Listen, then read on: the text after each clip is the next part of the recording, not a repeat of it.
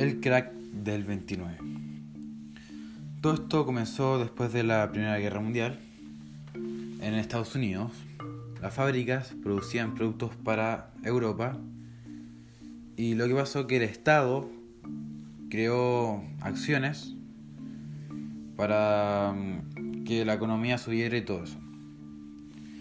Resulta que la demanda creció porque todo el mundo tenía acciones de un gallo que trabajaba, de una persona que trabajaba en la basura, tenía acciones hasta un millonario.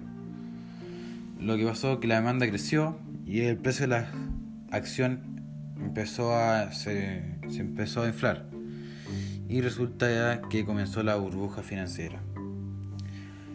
Se, está, se estaba sobrecargando y los astutos obviamente dijeron que iba a llegar un paro, que todo esto iba a acabarse. Resulta que la tendencia de los valores se invirtió y el mercado cayó. Todo esto por un exceso de confianza, todos querían vender las acciones y no comprarlas. Después la gente quería garantías para pagar lo que habían comprado. Habían comprado autos, habían comprado cosas para la vida que resulta que después no lo podían pagar.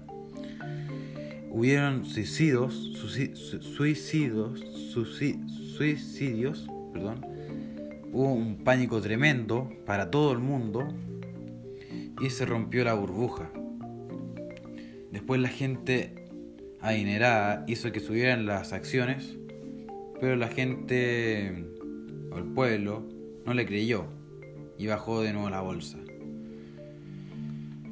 Los bancos cerraron, las fábricas cerraron y, mucha, y hubo mucha pobreza en todo Estados Unidos. Resulta que esto después se llevó a otras partes del mundo, como lo es, como lo es Europa, América, Australia.